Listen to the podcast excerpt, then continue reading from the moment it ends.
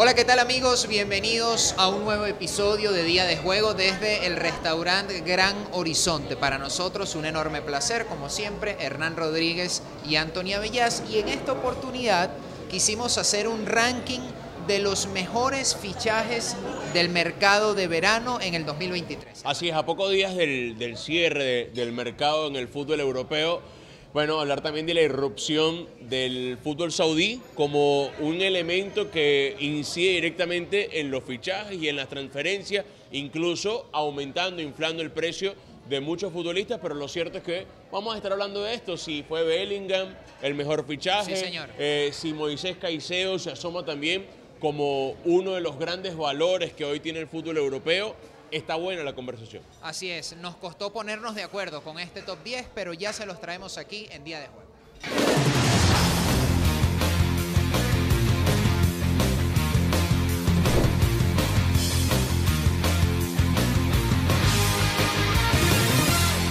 Arrancamos con el episodio. Hablar de los mejores fichajes del fútbol europeo. Un Jude Bellingham que ha rendido muy bien en, lo- en los primeros partidos con el Real Madrid. Creo que es de, todos los fichajes que vamos a estar comentando hoy, ha sido el que más rápido ha ido de una u otra manera abonando lo que el equipo pagó por él, ¿no? En el caso de Jude Bellingham. Sí, totalmente de acuerdo. Fíjense que como les decíamos al inicio del episodio, nosotros tratamos de jerarquizar, de establecer un top 10 de los mejores fichajes en Europa y en Medio Oriente, porque ahora inevitablemente, al menos en esta ventana, hay que incluir Arabia Saudita, pero estábamos de acuerdo en que Jude Bellingham por el inicio de temporada es el número uno, es el más importante y el que ha tenido mayor peso. ¿Y a qué me refiero con lo que tú dices? Yo creo que han confluido distintas cosas. Primero, que es el Real Madrid, ¿no? Con todo lo mediático y con toda la difusión que eso implica. Y luego, con la necesidad que tenía Carlo Ancelotti de sustituir el gol de alguna manera de Karim Benzema y de encontrar un nuevo dibujo que le diera sentido a las piezas que tiene hoy en día el Real Madrid. El Real Madrid, para quien no ha tenido la oportunidad de ver alguno de sus partidos, pasó de jugar 4-3-3 a una especie de 4-3-1-2. Y ese 1, esa especie de media punta detrás de dos delanteros, es Jude Bellingham. Y ha dado tan buenos resultados que ya tiene 5 goles en 4 partidos. Además, las prestaciones de Bellingham lo convierten en uno de los jugadores más completos, uno de los jugadores más completos que, que, tiene el fútbol europeo. Su rendimiento, insisto, ha sido inmediato. Y más allá de eso, puede ser Bellingham la pieza en la que el Real Madrid arme una reestructuración, pensando en el futuro. Porque es un futbolista joven, es un futbolista que ya ha demostrado que tiene jerarquía y a partir de ahí, combinado con Vinicius, con Rodrigo y con otros futbolistas jóvenes, puede hablarse justamente de un equipo que se va armando de caras al futuro, entendiendo que Luka Modric y Tony Cross van a seguir cumpliendo años, que- Inevitablemente. que siguen marcando la diferencia, pero, pero que inevitablemente en algún momento de, de la historia van a tener que irse justamente a, a, a otros futbolistas. ¿no? Sí, totalmente. Y es tan cierto que ha tenido un gran impacto Jude Bellingham en el Real Madrid, que creo que es la explicación principal de cómo este equipo, tal vez, muy probablemente apenas la temporada está arrancando, no sacrifique competitividad plagado de lesiones y esperando por los grandes fichajes, porque pareciera llover sobre mojado y no caemos, no queremos caer en ese terreno pantanoso, pero Kylian Mbappé terminó quedándose en el PSG al menos un año más. Y si el Real Madrid quiere fichar a Erling Haaland, según como se dice,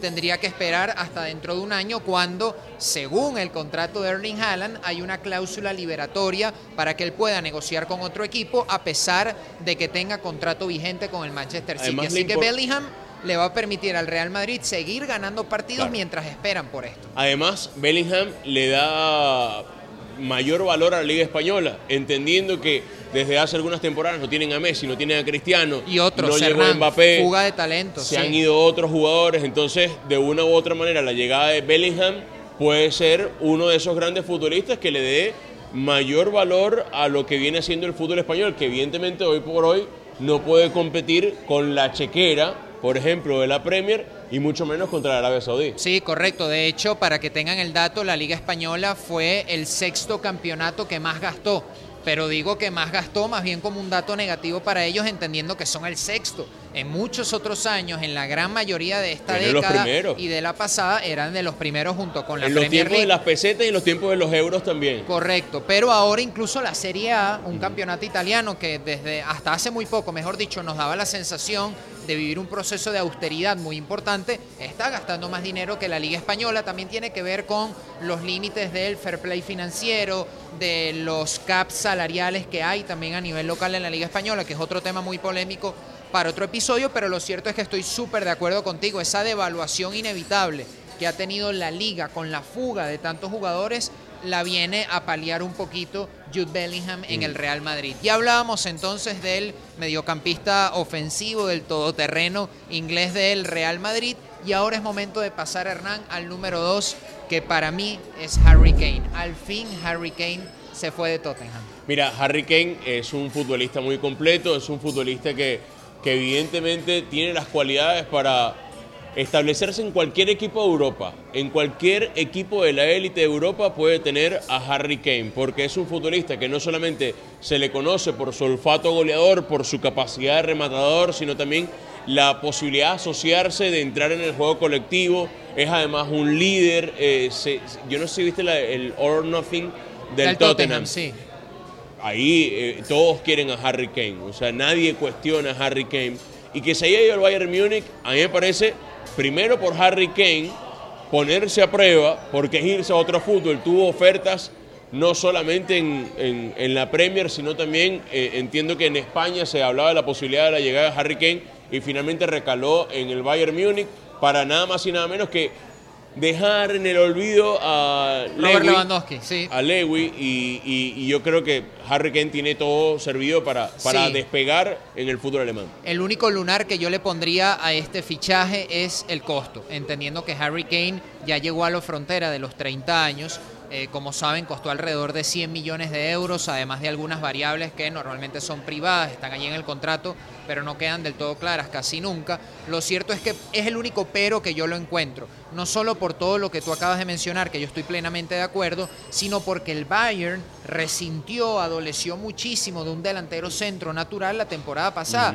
Fíjate que lo intentó con Mané, apostó por la explosión de Musiala, que se dio, pero no fue suficiente para compensar el poderío en el área rival, eh, ese ariete tradicional que muchos equipos están acostumbrados a tener y el que el Bayern había, creo yo, consciente o inconscientemente construido alrededor de Robert Lewandowski durante muchísimos años. Y antes de Lewandowski estaba Luca Toni o Miroslav Klose, es decir, yo te, me atrevería a decirte, tal vez no de forma tal vez no de forma ininterrumpida, correcto, Thomas Müller, pero el Bayern tranquilamente pudo haber tenido 20 años con un delantero centro tradicional y referencial en su plantilla hasta el año pasado y no le fue del todo bien. Entonces yo creo que Harry Kane en ese sentido era muy probablemente el mejor delantero disponible en el mercado. Tal vez muchos hablarán de Haaland, pero era utópico pensar que Haaland iba a salir ahora del o Manchester un Benzema, Por ejemplo. O un Benzema que parecía que estaba atornillado en el Real Madrid y ya llegaremos a Benzema pero se terminó yendo al fútbol de Arabia Saudita. O Benzema, ya con la edad que tenía Hernán, oye, que se fuese a Bayern, no era un movimiento demasiado coherente ni por parte del jugador, por la lealtad, ni por parte del Real Madrid de permitirlo. Uno pensaba en un potencial retiro dorado de Benzema, o de volver a sus raíces de ir al Olympique de Lyon, o lo que terminó pasando, que se fue al Etihad, ¿no? Sí, mira, y, en el tercer lugar tenemos a Gundogan. Sí. Creo que el, Barça eh, de, de Xavi Hernández tiene una identidad muy clara y es el fútbol es de los centrocampistas. Y, al tener a Gundogan, nada más y nada menos que habiendo ganado todo en el Manchester City, yo admiro eso de Gundogan, porque cualquier otro se acomoda y dice, lo gané todo en el Manchester City, nadie cuestiona mi puesto en el Manchester City, ¿para qué me voy a ir al Barcelona? Parecido a lo de Casemiro, puede ser, que se fue al United habiendo ganando todo en el Real Madrid. Y se va al Barcelona, que además Barcelona con poco, siento que fichó muy bien, o sea, hizo un buen uso de los recursos. hay, que, ver polémica económica aparte, toda la artimaña y todo el rompecabezas que tuvieron que armar para que estos números dieran sentido y fuesen legítimos ante la liga, que ese tema mm. no lo podemos tocar ahora en este episodio porque es bastante complejo. Incluso yo me atrevería a decir que tenemos que asesorarnos y entrevistar a alguien que sea especialista en el tema, y Dios mediante lo haremos, así será aquí en Día de Juego, pero fichó bien, correcto. De hecho, más adelante en este ranking tenemos a otro futbolista, no lo vamos a adelantar, del Barcelona, pero Gundogan fichajazo. Sobre todo por la filosofía del Barça. Yo creo que el punto que tú dijiste eh, es explicación por sí misma y más que suficiente. Hay otras, pero la principal es esa. Encaja con la filosofía Barça, entendiendo que es un volante muy, muy técnico, de mucha visión de juego, muy inteligente y que sigue la línea de lo que estuvo en la cantera, Sergio Busquets, Xavi, Iniesta, Pedri, Gavi, que son muy jóvenes, pero también de fichajes como el de Frenkie de Jong, que se parece a Ilkay Gundogan. Yo, yo siento que Gundogan es el director de orquesta que necesitaba la, la, la, agrupación de Xavi Hernández. La agrupación musical por de Xavi experiencia, dices tú. a, un, a, un, tipo como, Por experiencia. Por experiencia, por inteligencia. Por jerarquía. Por la, jerarquía, por la capacidad que tiene para, para desempeñarse en distintos roles. Yo creo que evidentemente el Barça encontró en Gundogan un gran fichaje. Y como les decíamos al principio del episodio. Y gratis. Y gratis. Bueno, con sus primas personales vamos a, quitar, de vamos a quitar eso de gratis, porque nunca hay un fichaje gratis. Todo tiene un costo. E, evidentemente el costo, costo de menor. traspaso al City. Claro, o sea, hay, hay, hay costos menores, pero los, los sigue viendo y, y, no es gratis. No es que Bellingham dice, bueno, yo voy a jugar. Eh, eh, eh me Gundogan, despojo de Gundogan, o sea, exacto. Me despojo de todo y digo, voy a jugar en Barcelona. No, normalmente lo que pasa ahí es que cuando no se le paga un costo de traspaso al club, en Pero donde estaba ese futbolista, porque su contrato termina, eso hace inevitablemente que la prima de fichaje para el jugador o para su agente se infle y se le tenga que pagar más dinero. Así pasó cuando Haaland... Pero nunca más que pagarle al club por el traspaso. Así es, correcto. Así fue el tema de Haaland con el Borussia Dortmund. Cuando Haaland eligió el Borussia Dortmund proveniente del Salzburgo, de Austria, la gente se extrañaba un poquito. Oye, bueno, entiendo el mm. equipo trampolín, pero el monto era bajo, 20 millones de euros. No, resulta que Haaland también cobró una cantidad parecida, su papá igual, que estuvo involucrado en la negociación, etcétera, etcétera. Como les decíamos, al principio del episodio hablábamos de que en otros años, muy probablemente esto lo podíamos mencionar como el top 10 de fichajes del mercado europeo, porque es el epicentro del fútbol a nivel mundial, pero, y es un síntoma de los tiempos que vivimos, inevitablemente hay que empezar a involucrar a otros mercados, a otros países. Y estamos hablando de Arabia Saudita, por supuesto. Y es por eso que en la posición número 4 tenemos a Neymar y su fichaje por el Al Hilal, 90 millones de euros más variables. Claro, y para ponernos en contexto, durante muchos años la Premier era el, mercado que más invertía en contratar jugadores. Ahora Arabia Saudita se asoma como bueno, nada más y nada menos que el principal competidor de la Premier, porque hoy muchos jugadores que quieren la Premier ¿Cómo compites en temas de dinero con Arabia Saudita, con un capital que ya lo hemos explicado, de la cantidad de dinero que generan por segundo debido a, la, a, las empresas estatales petroleras? Ojo, y ya lo hemos tocado en otros episodios de Día de Juego, vamos a empezar, vamos a dar en la descripción de, de este episodio ese link para que vayan. En aquel momento, no sé si lo recuerdas, estábamos en pleno apogeo de los fichajes decíamos que muchos futbolistas ya después de los 30 años era que optaban por esta alternativa, o al menos eso era el patrón que empezamos a identificar. Pero creo yo que tanto tú como yo y todos estamos ligeramente equivocados y eso es un mito que se ha ido derrumbando. Otavio, el portugués, que se fue también a Arabia Saudita, Gaby Veiga del Real Celta de Vigo, que se fue a Arabia Saudita. Hay jugadores jóvenes que decidieron entonces ir apostar por el dinero de ese país. Y bueno, tú dijiste Neymar. Neymar, eh, evidentemente tenemos años escuchando el nombre de Neymar, pero Neymar tiene todavía la edad y un momento de forma en el que pudiera ser parte de cualquier equipo élite del fútbol europeo. ¿Lo entiendes de alguna manera ese fichaje, en lo personal y en lo futbolístico? Yo creo que, que al final Neymar, el año que viene o en dos años, cuando termine el contrato, eh, puede decidir perfectamente a dónde ir. Pero tú crees que fue una fórmula de salida por no tener tiempo y margen de maniobra ante el desagrado de mantenerse en PSG, como le pasó a Messi, y él ya lo dice abiertamente cuando se dio cuenta que no podía seguir en Barcelona, PSG era lo único que tenía sobre la mesa. Cuando Mbappé salió y dijo que tampoco se o sea, que no quería no, Neymar. No, algo huele mal en el Paris Saint Germain, algo no le gusta a la gente en el Paris Saint Germain. Se fue Messi, confesó en una rueda de prensa que no la pasó bien, que nunca se sintió a gusto en, el Paris Saint Germain. Pero bueno, lo cierto es que Neymar, hay gente que dice, bueno, capaz esto lo ahorran, pero es que como ley de vida, mientras más ganas, más gasta. También. O sea, Eh, no, no, no necesariamente el ganar mucho dinero te hace ahorrarlo, pero capaz el motivo de, principal era irse de ahí desconectarse un rato. Puede ser. no, y la opción que tenía sobre la mesa que pagara las aspiraciones del Paris Saint Germain, entendiendo que hasta el propio Neymar ya no quería estar ahí. No sé si recuerdas que hubo un episodio con los Ultras mm. que se acercaron a su casa incluso a recriminarle cosas, a hacer una especie de pequeña manifestación afuera. Y yo creo que eso no es agradable para ningún futbolista, evidentemente. Y bueno, él encontró esta vía de Arabia Saudita para ganar dinero, para que el PSG le permitiera salir también y él pagará el precio, ya veremos, en ritmo competitivo, Hernán, de ver cómo llega al Mundial del 2026, aunque solamente son dos temporadas. En principio, él hacia finales del 2024 ya tendría la libertad de volver al fútbol europeo o cambiar de aires si así lo quisiera. Ahí está Benzema. Bueno, ya hay un metido ya. fue está Mané, está Cristiano Ronaldo, que ya todos lo saben, está Koulibaly, hay muchos. Eh, Jordan Henderson, por cierto, emblema de Liverpool el Liverpool rechazó una oferta de 150 millones por, por, Salah, y Salah también demostró su compromiso. Mitrovic, el serbio, que hizo una cantidad enorme de golazos con el. Fulham en Premier League el año pasado y el antepasado en Segunda División, que fue la explicación del ascenso, también se fue a Arabia Saudita. Mira, yo creo que si me preguntas hoy, la voy a soltar de una vez. ¿Qué me provoca más? ¿Ver la Major League Soccer o el fútbol de Arabia Saudita? Yo quiero ver un partido ya del fútbol saudí.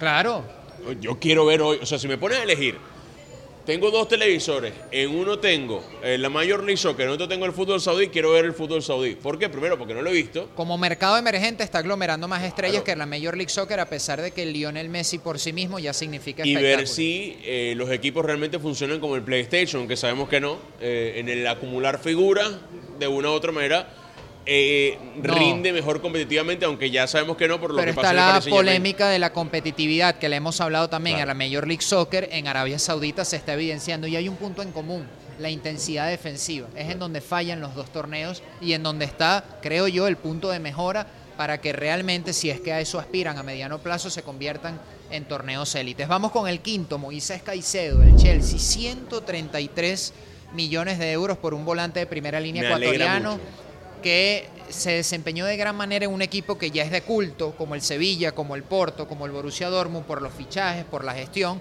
que es el Brighton. Así que Moisés Caicedo, en una puja, en una pugna que tuvieron Liverpool y Chelsea hasta el último momento, terminó recalando entonces en el equipo blue el ecuatoriano. No ha empezado bien la temporada, pero sí creemos que junto a Enzo Fernández pueden formar una de las mejores parejas de recuperadores de toda Europa. A mí me gusta por dos cosas. Uno, que habla del fútbol ecuatoriano como parte de los procesos de cómo llevaron a muchos jugadores jóvenes a, estar en la élite y por otro lado desmitifica esa, eso del pasaporte, ¿no? Que siempre nos dicen, no, que el pasaporte pesa. Bueno, ahí está Moisés Caicedo, no solamente por tener talento, sino que en el Brighton demostró que puede estar al, nivel de varios equipos grandes yo sí creo, mi opinión es un punto medio. Yo sí creo que puede generar algo de predisposición la nacionalidad o la actualidad del fútbol de un país o de cómo han resultado fichajes de la misma nacionalidad en el concierto europeo para tener una referencia de adaptabilidad, pero también creo que cuando el talento es desbordante tumba la puerta. Y en el caso de Moisés Caicedo, cuando alguien va a llegar llega. Correcto. O si no, Abomellán, que es de Gabón, que nadie aquí tal vez, y ni siquiera nosotros que nos dedicamos a esto, hemos escuchado a otro futbolista de alto nivel gabonés, Abomellán tumbó la puerta y llegó y jugó en Chelsea, jugó en Barcelona, empezó en la cantera del Milan. Es decir, cuando tienes el talento vas a llegar y Moisés Caicedo seguramente lo tiene. Y bueno, me parece súper importante también lo que ocurrió, porque se lo peleó Liverpool, se lo peleó Chelsea, Liverpool logró conquistar al Brighton con esa oferta, pero Moisés Caicedo dijo, yo le di mi palabra al Chelsea y yo me su deseo. Bueno, no, de hecho en la presentación muy bonita, no sé si la viste, replicó junto con su mamá lo de la camiseta en la maleta de como de, un escarabajo, él con la camiseta del Chelsea tiene una foto así, siendo apenas un muchacho, un adolescente, y yo creo que más allá del compromiso imperó emocionalmente lo que él quería, ¿no? Que era representar a Chelsea. Pasamos a otro volante de primera línea que ya está empezando a rendir, de hecho le anotó un gol el pasado fin de semana al Manchester United en la Premier League y es Declan Rice. El Arsenal le ganó 3 a 1 al United y Rice viene del West Ham United que hizo un temporadón y ya se venía hablando desde hace mucho tiempo de Rice para cambiar de equipo. De hecho, se rumoró con su llegada a todos los grandes de Inglaterra. Manchester City, se habló del propio Chelsea, se habló del Liverpool y terminó siendo el Arsenal de Mikel Arteta el que se lo llevó. Además, un futbolista muy bien valorado en su selección. Eh, para mí, el, el, caso de Declan Rice, al igual que Caicedo, no es solamente por su actualidad, sino por lo que pueden llegar a hacer. Claro. O sea, en lo que pueden convertirse tanto Moisés Caicedo como Declan Rice, por eso es que tiene mucho más valor estos fichajes, porque también hay parte de la apuesta, ¿no? Eh, la apuesta es, hoy gasto más de 100 millones en un jugador y qué puedo yo en el futuro sacarle más allá del rendimiento deportivo en términos de ganancias económicas. Sí. Y yo creo que está abierta la posibilidad para que estos dos futbolistas le generen plata también Sí. a los equipos. Declan Rice rinde en tiempo presente, tiene potencial para muchísimo más, para ser un referente de los mejores del mundo en su posición, pero por el carácter inflacionario del mercado, que ya parece una espiral que no tiene remedio, se paga lo que se paga por futbolistas así. Estamos hablando de más de 100 millones de euros. Ya pasamos el Ecuador de este top 10, pero antes queríamos recordarles que estamos en el restaurante Gran Horizonte, comida criolla, cortes internacionales de carnes, pueden venir a desayunar, está abierto todos los días y además jueves, viernes y sábados, si usted es rumbero, si a usted le gusta entretenerse por allí, están abiertos. vine después muchas veces 12. aquí en la Yo universidad. también, a resolver algún desayunito, alguna arepa de sobra. Eh, claro. Mire, muy bonito. El fondo lo dice, está Eh. lleno de gente compartiendo, nosotros hablando de fútbol. No lo ven en la toma, pero tenemos un televisor espectacular enfrente con fútbol también. Así que no se extrañen si más adelante venimos con otras sorpresas para Ustedes todos seguramente ustedes. lo conocen. Eh, cuando le pasen por el frente saben dónde es porque buena parte de la vida nocturna en algún momento de nuestra ciudad, el punto de encuentro era aquí. Sí, sí, señor. De hecho, yo llegué a encontrarme acá para salir temprano a viajes a la playa, fuera de Caracas. ¿Viste? Así que, bueno, un gran punto de referencia, ya lo saben, el restaurante Gran Horizonte. Seguimos hablando de este top 10, ya vamos llegando a los últimos puestos. En el Ser 7 campeones tenemos... del mundo te da más valor el mercado. Yo creo que sí. Y si el mundial te da más valor, si lo haces bien, imagínate ser campeón del mundo. Bueno, porque yo creo que los próximos ejemplos tienen que ver con eso. Totalmente. El caso de Alexis McAllister con Liverpool por 40 millones, que por cierto le costó la pretemporada a McAllister, eh, en el tema de, de cómo adaptarse a ese sistema de juego de club, demanda mucha intensidad, no sé, hay, hay, hay muchos artículos que hablan que una de las pautas de club es que una vez que pierden la pelota, tienen hasta un máximo, hasta un máximo de 10 segundos para recuperarla. Presión tras pérdida, sí. Sí, eh, o sea, eh, eh, la Bueno, intensidad que demanda. Pero es que en líneas generales Liverpool y Brighton juegan distinto. Eso ya te Sí, habla de una adaptación. Y, y a, y a- y a McAllister le costó, pero yo creo que es un tremendo fichaje para el equipo de, de Jürgen Klopp.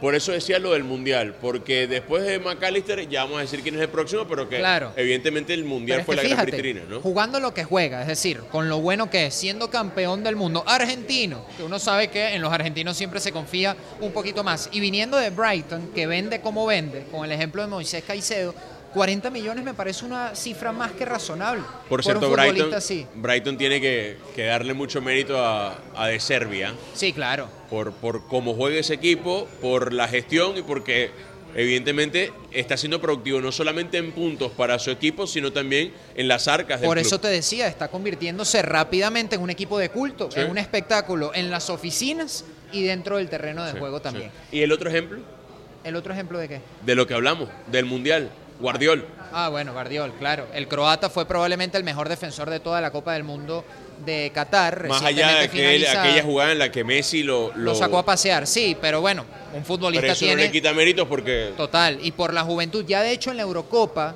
de hace del año pasado, el 2021, si la memoria no me falla, la que se jugó eh, en multisede, que la final fue en Wembley, Bardiol ya sonaba para salir de Leipzig para Chelsea y terminó recalando fue en este mercado de fichajes en el Manchester City. Aymeric Laporte se fue a Arabia Saudita porque tenía mucha competencia con Ake, con Rubén Díaz, tenía mucha competencia también con John Stones, Con John Stones. y en este caso llegó entonces este señor Josco Bardiol, que también puede hacer las veces de lateral izquierdo, tiene polivalencia, para reforzar la defensa de Josep Guardiola. Ajá. el otro tiene que ver también con Manchester City. Joao Cancelo. Debe haber algo personal ahí, no entiendo cómo Cancelo, a pesar de que está Kai Walker, no encaja en el fútbol del City. ¿En qué fútbol no encaja? Joao Cancelo en ninguno. Es Debe haber algo es un con futbolista Guardiola. que puede rendir en, en- en- en la élite. Pero fíjate que en Bayern tampoco le fue del todo bien, no ejercieron la opción de compra. Entonces, o era algo personal con Guardiola, que no digo con esto que Guardiola sea el responsable, O es algo actitudinal e inconsistencia de Cancelo. Lo cierto es que, como todos ustedes saben, eh, Cancelo llegó a préstamo al Barcelona en esta parte final del top.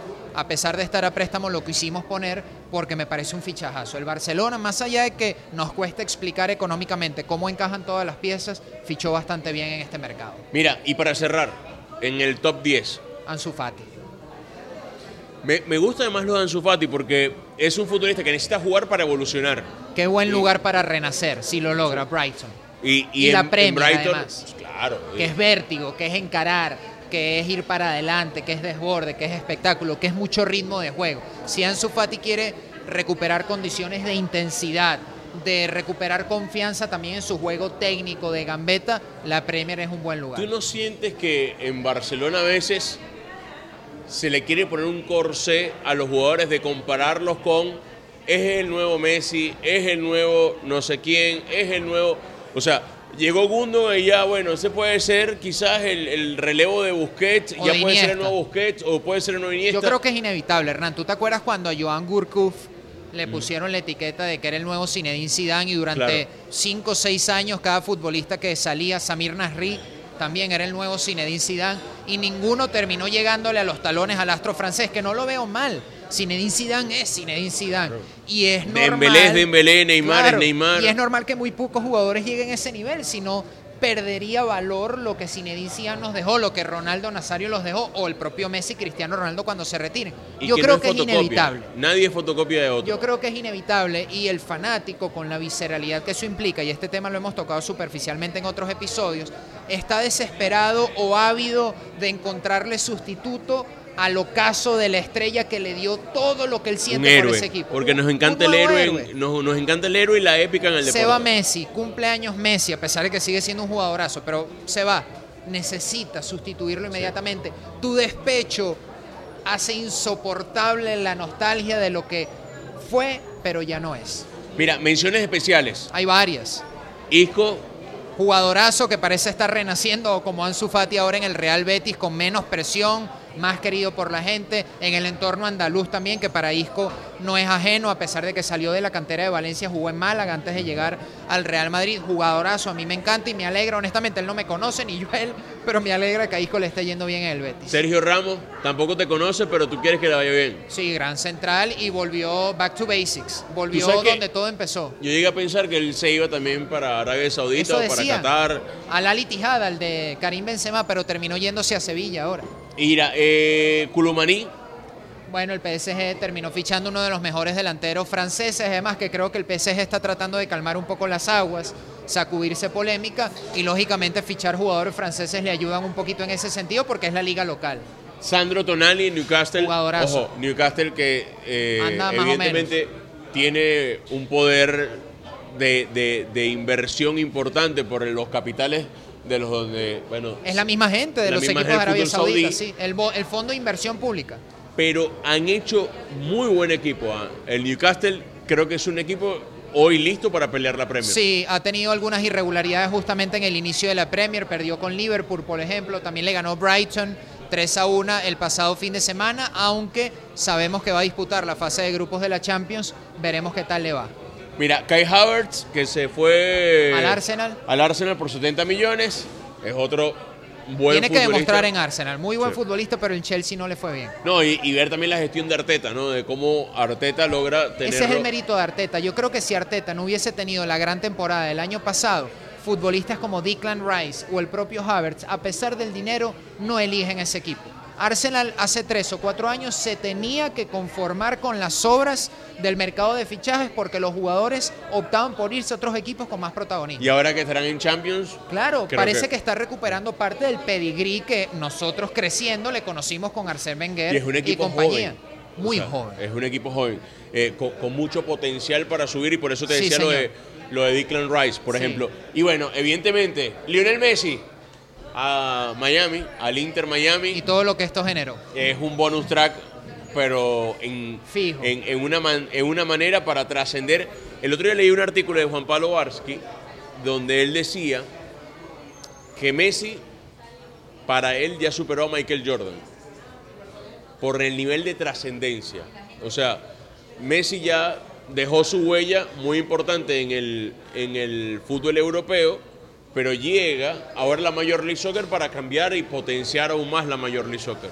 Yo creo que habrá que hacer ese análisis en perspectiva cuando él se retire y podamos cuantificar muchas más cosas que ahora, pero con todo y eso, y Barsky, tú y yo coincidimos en esa opinión, es el mejor del continente, al menos hablando en, Sí. en habla hispana, es el mejor, un poquito atrevida, al menos en este momento. No sé si en frío le daré Yo la creo razón. que si sigue así, Messi no digo tiene- que no, hay debate, pero atrevido. Sí. Mira, nos vamos. Nos vamos. Agradecerle La al invitación de siempre. Vamos a agradecer el restaurante. Restaurante Gran Horizonte. Están en Chacao, muy cerca del centro comercial San Ignacio. De hecho, pasan el centro comercial San Ignacio. Después de la segunda bomba, a mano izquierda, ahí está el restaurante Gran Horizonte. Estamos seguros que muchos de ustedes ya lo conocen. Recuerden, desayunos, comida criolla, atención de primera, espectacular, carnes y cortes importados para que disfruten junto a su familia. Hay muchos televisores para que vean fútbol. Síganlos en las redes sociales. Recuerden, tienen sus redes sociales, visítenlos. Y jueves, viernes y sábado abren hasta después de las 12 de la noche para que si andan por ahí en la calle después de pasarla bien, vengan acá a comerse una cachapita Si una usted es gente de fiesta, tiene que terminar aquí. Claro, por supuesto que en- sí. En restaurante Gran Horizonte. Todos se ríen aquí en el equipo porque han estado aquí alguna vez. Mira, eh, invitarlos a nuestro canal de YouTube, a nuestras redes en TikTok, en Instagram, en Twitter. Bueno, ahora es X, X, no sé. Sí, pero, X. Pero como ustedes ya, ya ustedes saben que Twitter quizás es lo más lo más referencial para todos. Sí, gracias a todos. Arroba el día de juego en Instagram. Atentos a nuestro canal de YouTube. Dios mediante ya nos estaremos reactivando otra vez. Siguen los partidos de la Vinotinto. Seguiremos generando contenido en ese sentido y leyendo sus comentarios. Súper importante para que nos den ideas sobre qué temas tratar en esta época en donde empezó el fútbol europeo y además viene a la vuelta de la esquina, por ejemplo, la NBA. Bueno, de todo servido, ya sabes, somos Día de Juego. Compartan, denle like, suscríbanse, activen la campanita, todo el protocolo que ustedes ya conocen. Chao.